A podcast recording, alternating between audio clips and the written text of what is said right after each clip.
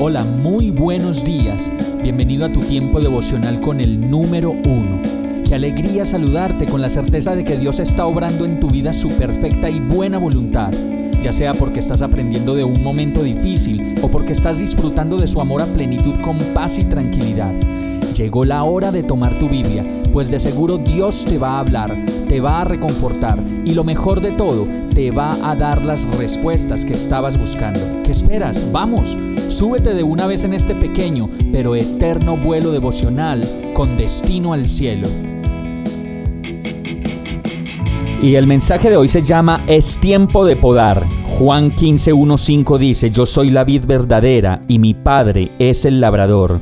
Toda rama que en mí no da fruto la corta, pero toda rama que da fruto la poda para que dé más fruto todavía.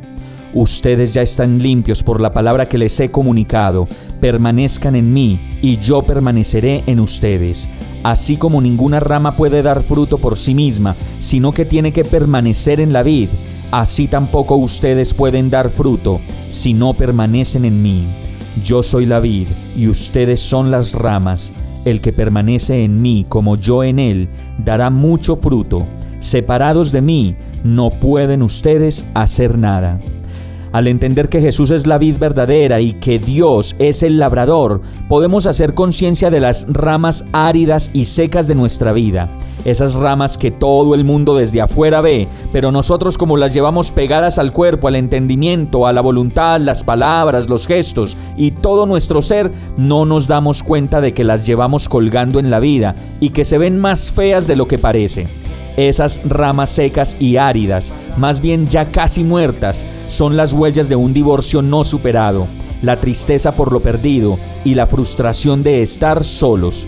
Para otros puede ser el recuerdo triste de ese negocio que se perdió o de esas cosas materiales que un día fueron y que ya no lo son. Y para otros, esas ramas secas y mal puestas puede ser la frustración de no haber hecho todo lo que imaginaron hacer o cosechar pues toda la vida se les fue en los placeres pasajeros de la vida, entre rumba y rumba y malas decisiones tras malas decisiones. Y si seguimos con el listado de las ramas secas, nos podemos dar cuenta por fin de todo lo que está seco y muerto en nosotros. Y por eso necesitamos que Dios nos pode y nos corte de una vez por todas esa sequedad para poder reverdecer, cambiar de vida, tener nuevos sueños, metas, propósitos y ganas de vivir.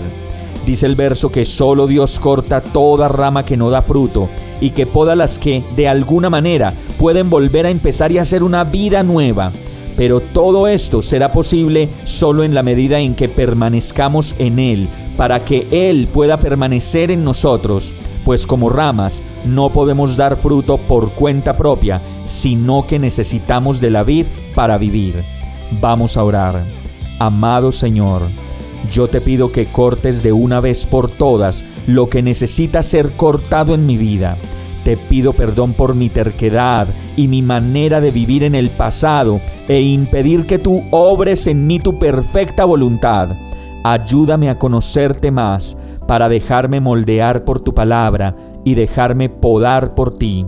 Quiero florecer para ti, ser el mejor esposo, el mejor amigo, el mejor papá, hijo y hombre que tú diseñaste para que fuera. Y en el nombre de Jesús te lo pido. Amén. Hemos llegado al final de este tiempo con el número uno. No te detengas, sigue meditando durante todo tu día en Dios, descansa en Él, suelta los remos y déjate llevar por el viento suave y apacible de su Santo Espíritu. Solo compártelo con quien lo necesite y ames. Hoy, de la mano de Dios, todo será un gran día. Para más información visita nuestra página www.iglesiabierta.com o llámanos al 313-334-0116.